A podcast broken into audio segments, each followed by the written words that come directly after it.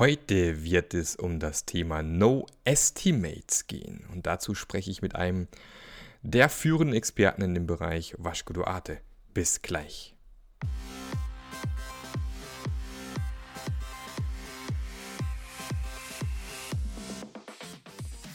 Der Passionate Teams Podcast. Der Podcast, der dir zeigt, wie du Agilität erfolgreich und nachhaltig im Unternehmen einführst. Erfahre hier, wie du eine Umgebung aufbaust, in der passionierte Agilität entsteht und vor allem bleibt. Und hier kommt dein Gastgeber, Marc Löffler. So, welcome everybody to another episode of the Passionate Agile Teams podcast. And as you hear, it's in English today. And because we have a special guest today on the line, we will talk to. And we have Vasco on the call today. And Vasco wants to transform product development organizations into product business organizations. He does that by focusing the work of the product development teams on the end to end lifecycle of their products, from concept to cash and back. Welcome, Vasco.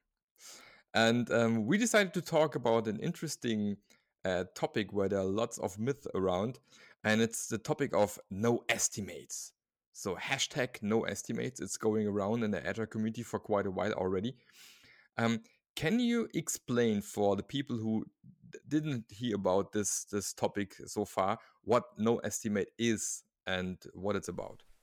Okay, so no estimates uh, basically started uh, for me about 2008. I started uh, speaking about it publicly in 2012, and it, it it came from the need to always deliver on time. I'm a project manager by training, so I had my project management certification. I was running quite a few projects since the year 2000, and by 2008, I have figured out that I was not hmm. really mm. that good of a project manager. I was just lucky. Uh, as I looked around, there were a lot of my colleagues who couldn't deliver on time. Uh, if you look at the industry wide data, uh, the average delay 60% on a project, the number of projects that go bad is so bad, it is so large that uh, McKinsey and Oxford University did a, a study some years ago, 2012, I believe and they figured out that about 17, one seven percent of the large IT projects went so badly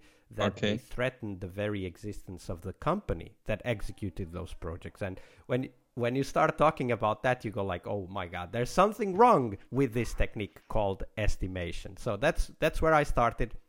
I was working in consumer software at that time, and we had this uh, what I call the Christmas problem, right? Yes. If, if, you have a consumer product, you either are ready for Christmas or you're not selling. That's as simple as it is. So we couldn't really afford to be late. So I started experimenting with different ways to be predictable, not necessarily to know exactly everything that was going to be delivered, but to know when whatever was ready was going to be delivered. And as as you know, Marc, because you're also in the agile community for a long time, agile gave us some very good techniques for that, right? Time boxing, always being ready to deliver, the definition of done coming from Scrum, continuous integration, coming from extreme programming, all of those things really help us to deliver on time something right? Not necessarily the full scope, right? That uh, mm-hmm. as a project manager, we're familiar with the whole iron triangle: the scope, the quality, and uh, the scope, the, the the investment, the money, and the time. And uh, what we discovered in Agile, and, and this is not really a novelty for anyone, what we discovered in Agile is that the, f- the scope should be flexible, but the time should be potentially fixed depending on your business constraints. So that's really what no estimates is about. It's about organizing product development around the business needs and sometimes the business needs predictable dates uh, not necessarily predictable set of features because in scrum for example we do the most important features first anyway uh, but predictable dates become a business advantage. So no estimates is really agile applied to the business and turned all the way up to 11 right? As i usually say never fail to deliver on time if you use no estimates because you're always ready to deliver. So that's that's the basic idea of no estimates. Okay. So um, never fail to deliver on time, right? This was the no estimate um, thing in the end. So if I understand correctly, it's about um, you have a fixed date, but you don't have a fixed scope, right? So that's one of the techniques that we use because for many businesses, dates are very important, like a trade show or uh, a regulatory deadline or whatever. So deadlines become very important for business. So that's that's one of the approaches that No Estimates takes is that you flex the scope and you fix the time. Mm-hmm. So yeah, definitely that's big part of it. What are other techniques when you talk there? There are when you talk about there are more than one technique in No Estimates.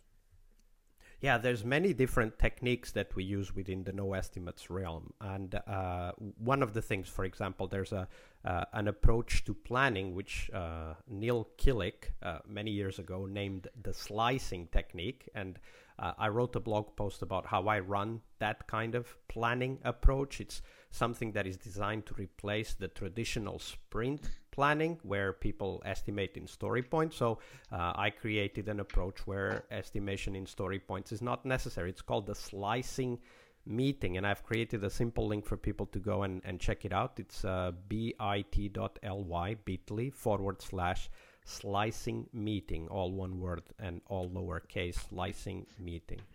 And there I explain how you can actually replace the traditional Scrum planning meeting with another meeting that creates shared understanding, that helps make decisions, that helps clarify the stories to the point that every team member is familiar with it.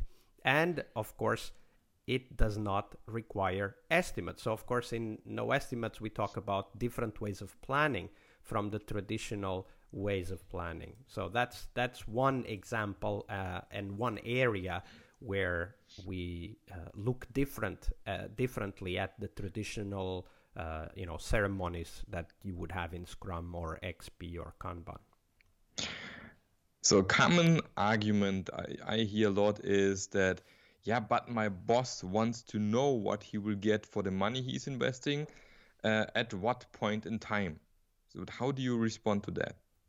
That's a very good question because if you think about that, let, let's just dissect that question for a while. My boss wants to get what he will get for the amount of invested time and money, mm-hmm. right? Right. So think about this. My boss wants to know what he will get. And I'm asking, wait a minute, but that's the reversal of the role. It's your boss's responsibility to tell you what he wants. And then it is your responsibility to figure out when that can be delivered right? Mm. it, it's not the development team that should tell the product owner or the leader of the company what they will do. The development team should say how they plan. What is their approach to reach the business objective? And here herein is the key. Very often I see bosses telling teams, tell me what are the features you're going to develop. And I go back to those same bosses in a very, of course, empathic way and say, okay, that's a very important question indeed. Uh, but before we get into that question, share with me what is your business goal? Why are we even thinking of investing in a new product? Right? That's the question that we mm-hmm. need to to answer first. For for example, uh, I mean, you and I have worked in a consumer business at the same time, which worked in the travel industry, so we know more or less what this looks like in practice, and it can look like this. For example, how can we increase conversion in a specific funnel by five percent?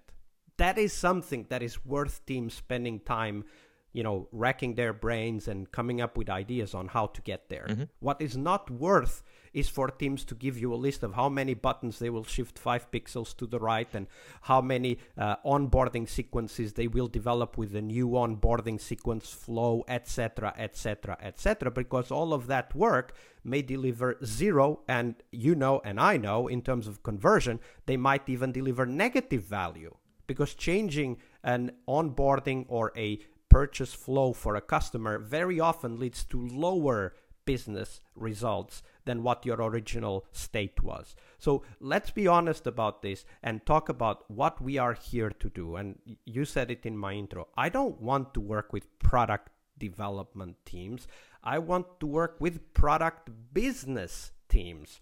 Because at the end of the day, what No Estimates is about is about bringing things back to what's the business impact we want and starting from there so i would go back to the to the to that boss and say hey we'll definitely tell you what we intend to do but before that let's agree on how we measure success what does success look like for our business is it higher conversion is it more um, uh, revenue from the same users more users uh, more revenue just no matter how, increased average sales price, reduced support calls. What is the business case? What is the business goal on which we should put our ideas of the features that will deliver that. And then once the goal is clear, hey, we all know what comes next, which is continuous experimentation to deliver on that business goals. And and everybody knows that we don't know what will work in the future. We have to try things out. We have to do landing page tests. We have to do email campaigns. We have to do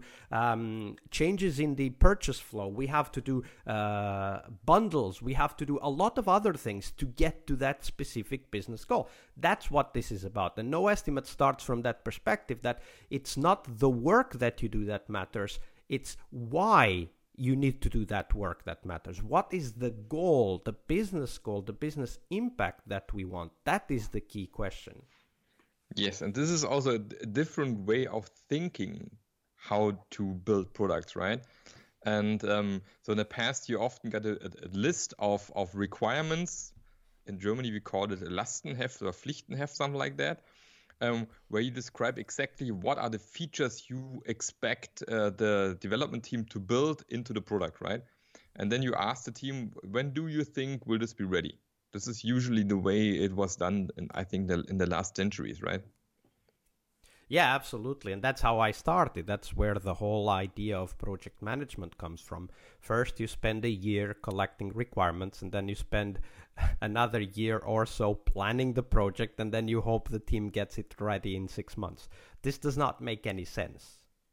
This is comp- the complete reversal of the value production system. Mm-hmm. Everyone in the company is responsible for value production, not requirements gathering, not requirements uh, writing and reviewing, not architecture, not even design. We are responsible for value production. And just ask any stakeholder.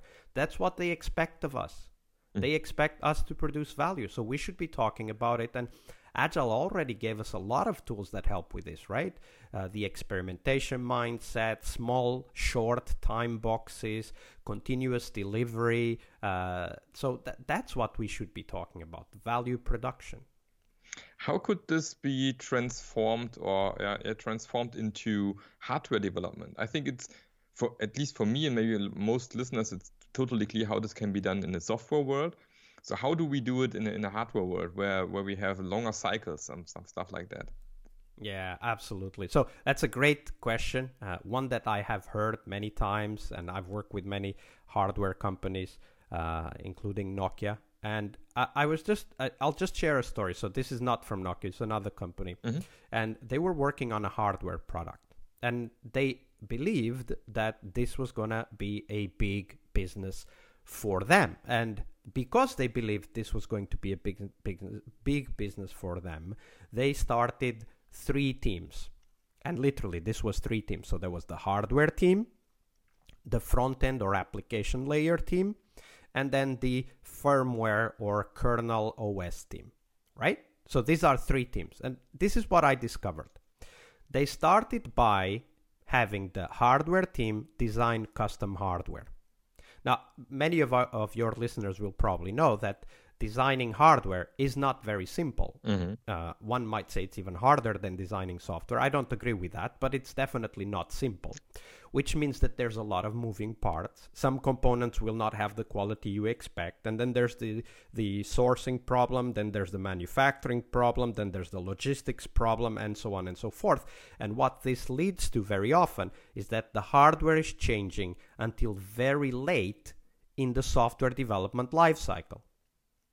Now, what that means is that we now have the most expensive engineers. These are the software engineers because typically they are bigger teams that work on larger parts of the system than the hardware is. We're talking about kernel, applications, integrations in the backend, finance, reporting, all of that stuff. So typically, many more teams work on the software side.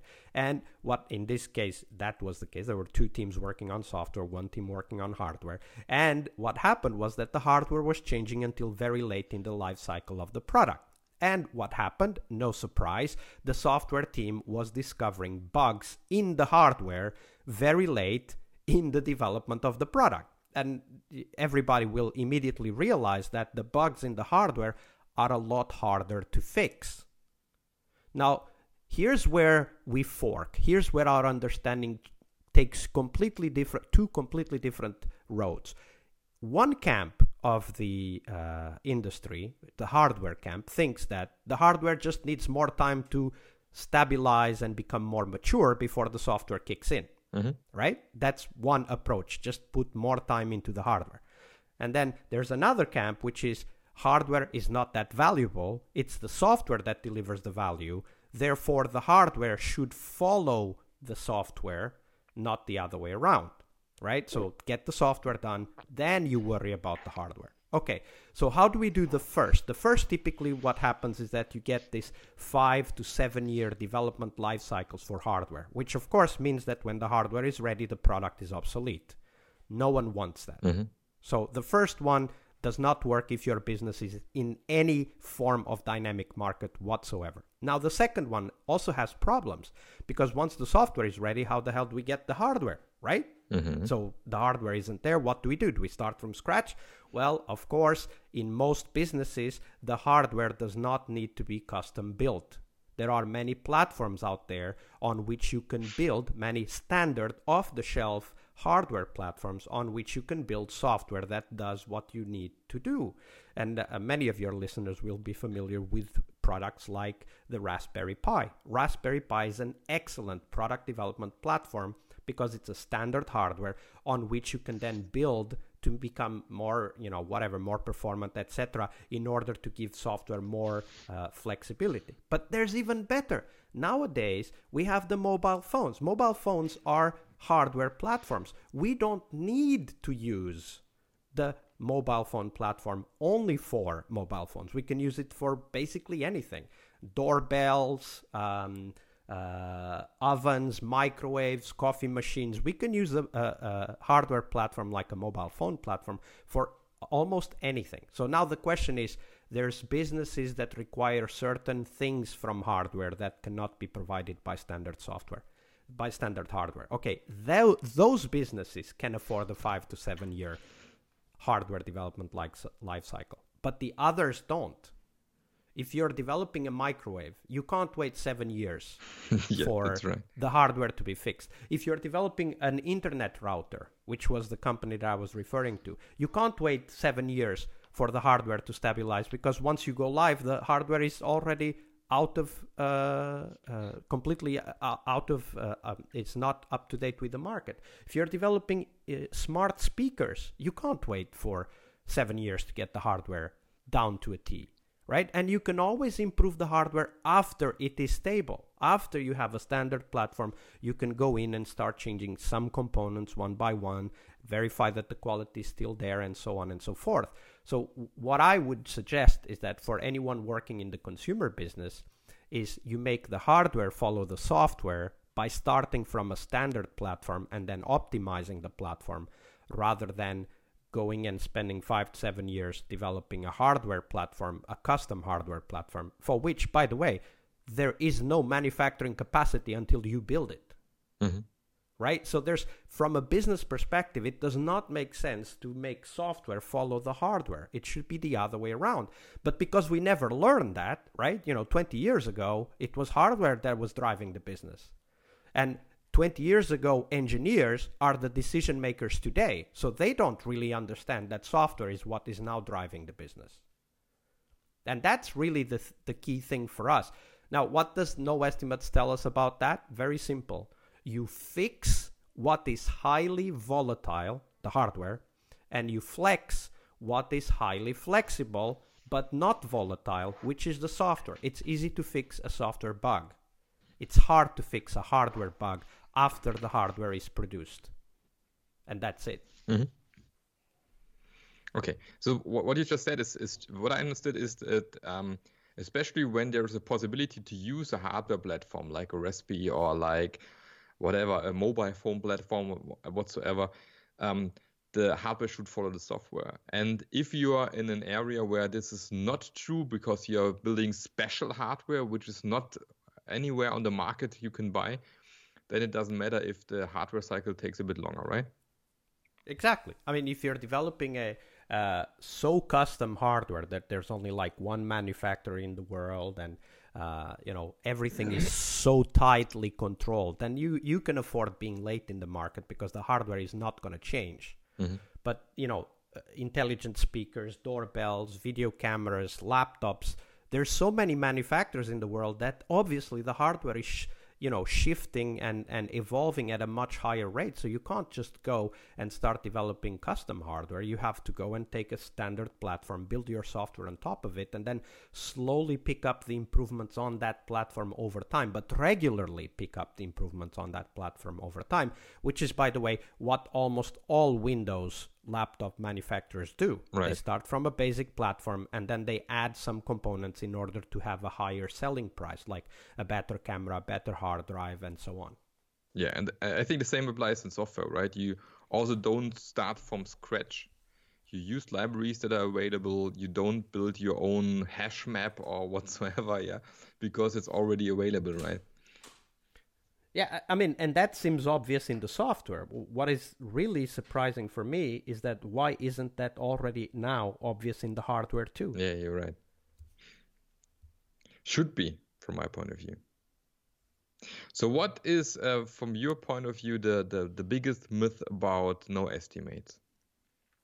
All right. So, the biggest myth about no estimates is that it is uh, a method that does not allow for decision making in uncertainty. Mm-hmm. And this is very apropos because right now we have, as we record this, we have the COVID 19 breakout going, mm-hmm. right? There's an, a worldwide epidem- uh, uh, epidemic going on, and there's a lot of uncertainty, therefore. And when I look around, I see that, especially when there is a lot of uncertainty, the course of action to take becomes quite obvious. So, uh, as we are speaking, Germany just uh, um, pronounced that there's only allowed two people meeting. Like if if you're meeting with two other people that are not from your household, you're already breaking the rule. Yeah, right. Right. So you can meet one person that is not from your that does not live in the same house as you do. That and that for me seems like an obvious decision, given that we don't know how fast this virus can spread. Mm-hmm. Right.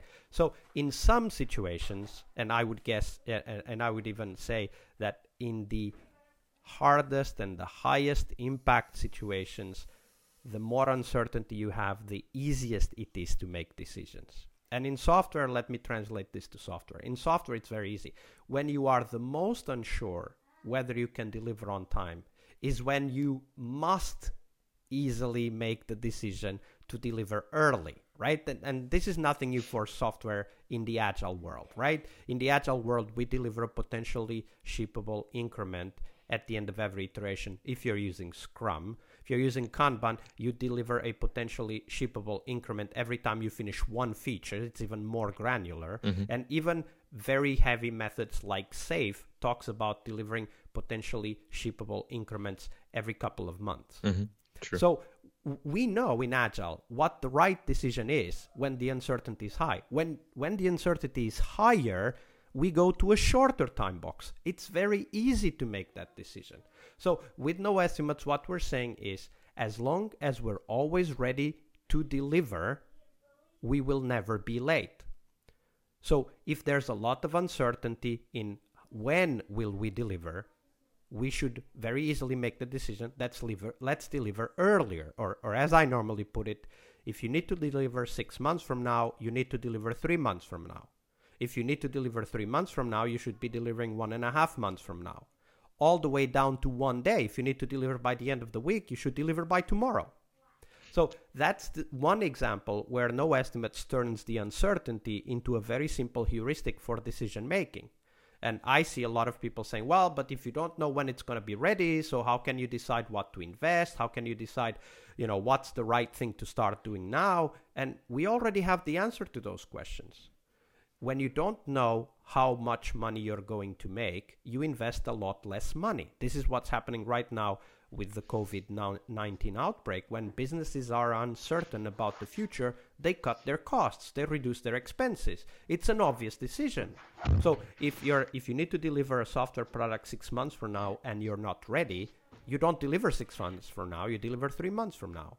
If you if you think that the revenues are going to be let's just use a number 1 million. You don't invest 1 million you invest 100,000 and then by the end of the 100,000 you decide whether you invest another 100,000 and this leads us to a very important decision making process in no estimates which is incremental funding. It is to me quite uh, ironic that we are still doing large batch upfront investment decisions in software when we already in agile many years ago or uh, 20 years ago this year we already knew that incremental investment into software was the right way to go mm-hmm. right so for me no estimates is really about bringing this back to the business and turning software development into a continuous decision making process just like in software we do continuous development continuous delivery so does the management of a software business needs to go continuously and make decisions on a day to day basis. And once these processes are in place it becomes much easier to make decisions. It becomes much easier to handle uncertainty. Perfect. Now my dog enters the room this was uncertain for me. No, um, yeah, perfect. This also, the, I think, beyond budgeting is something which goes in this direction, and it always wonders me when, in, in especially in Germany, I don't know how it's in, in other countries, but what happens in about July, June, July, they're always uh, going into discussions. What are the budgets for the next year, right? They don't even know what will happen the rest of the year, but already planning for the next year what will be budgets for the project. And um, this is completely contradictory to what should should be done right? As you just said. Incremental funding for me is also the, the right way to do. And um, this is completely which by the way is what every single family in the world is doing yeah, right now. right. Like if it works for the majority of people in the universe why shouldn't it work for businesses? Mm-hmm. that's true and we just had it. Uh, the, let's talk shortly about the COVID 19 outbreak at the moment. And what we can see at the moment that lots of people are now working from home in their home offices. So, from your point of view, what what is changing for, for these people at the moment?